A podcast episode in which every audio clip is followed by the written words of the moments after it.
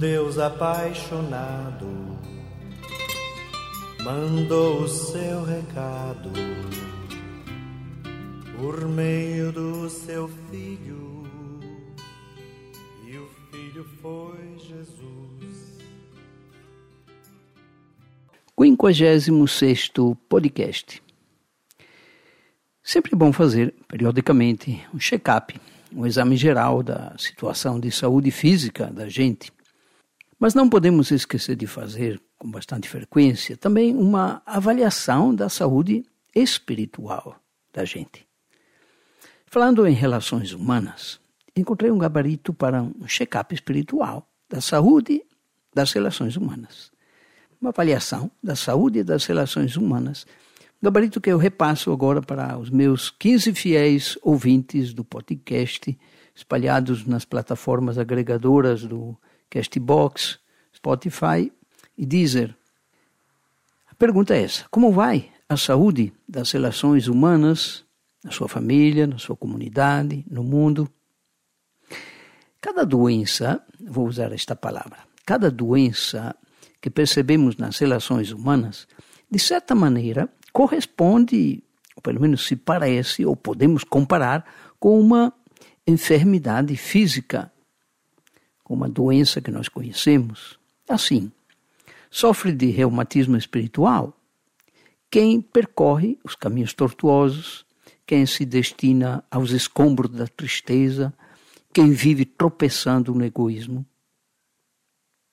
Sofre de artrite espiritual quem jamais abre mão, quem sempre aponta os defeitos dos outros, quem nunca oferece uma rosa, sofre de bursite espiritual, quem não oferta seu ombro amigo, quem retesa permanentemente os músculos, quem cuida excessivamente de questões alheias.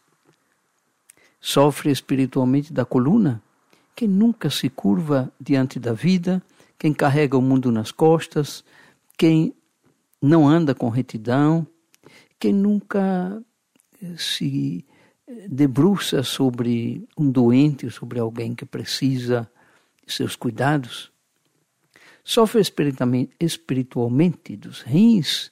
Quem tem medo de enfrentar problemas, quem não filtra seus ideais, quem não separa o joio do trigo, sofre espiritualmente dos pulmões, quem se intoxica de raiva e de ódio, quem sufoca permanentemente os outros, quem não respira aliviado pelo dever cumprido, quem não muda de ares. E sofre espiritualmente de coração, quem guarda ressentimentos, quem vive do passado, quem não segue as batidas do tempo, quem não se ama e, portanto, não tem coração para amar alguém? Quem não sabe perdoar? Sofre espiritualmente da garganta. Quem fala mal dos outros, quem fofoca, quem repudia, quem não solta o verbo, quem omite, quem usa sua espada afiada da língua para ferir, quem reclama o tempo todo aqueles que ficam resmungando, se maldizendo. Sofre espiritualmente do ouvido quem julga os atos dos outros, quem não se escuta, quem costuma escutar a conversa dos outros, quem fica surdo ao chamado divino, às, às necessidades dos irmãos. Sofre espiritualmente dos olhos, da vista, é bom fazer uma prece a Santa Luzia, né? Quem não se enxerga, quem distorce os fatos, quem não amplia sua visão, quem vê tudo em duplo sentido, quem não quer ver, quem tapa os olhos para não ver. Sofre de distúrbios espirituais da mente, quem mente para si mesmo, quem não tem lucidez no julgamento, quem preza a inconsciência, quem menospreza a intuição, quem não vigia seus pensamentos, quem não pensa na vida, quem se ilude, quem mascara a realidade, quem não areja a cabeça, quem não se doa ao próximo quem não ama.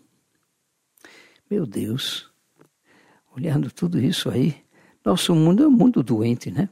Aliás, o mundo de doentes. Alguém a esta altura vai dizer aquela frase já consagrada: só Jesus na causa. Pois é, claro que Jesus tem o um poder para curar tudo e renovar o mundo sozinho. Já na sua passagem física pela Terra, dois mil anos atrás, sinalizou este desejo, curando muitas doenças físicas e espirituais. E ainda hoje, ele é e continua sendo o Senhor dos milagres. Mas, cuidado e atenção, ele nunca faz o que nós somos capazes de fazer. Ele não vai se substituir a nós, não. Cada ser humano pode fazer muito para que o mundo seja menos doente, a começar, evidentemente, de si mesmo. Então, imagine com a ajuda do Doutor Jesus os milagres que podemos fazer. Bem, no próximo podcast, então, vamos falar do médico Jesus. Ao longo do caminho existe um pão e um vinho que enchem de sentido a vida de quem vai.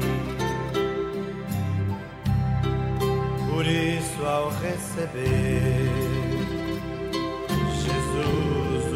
Santo de Javé, a minha fé me diz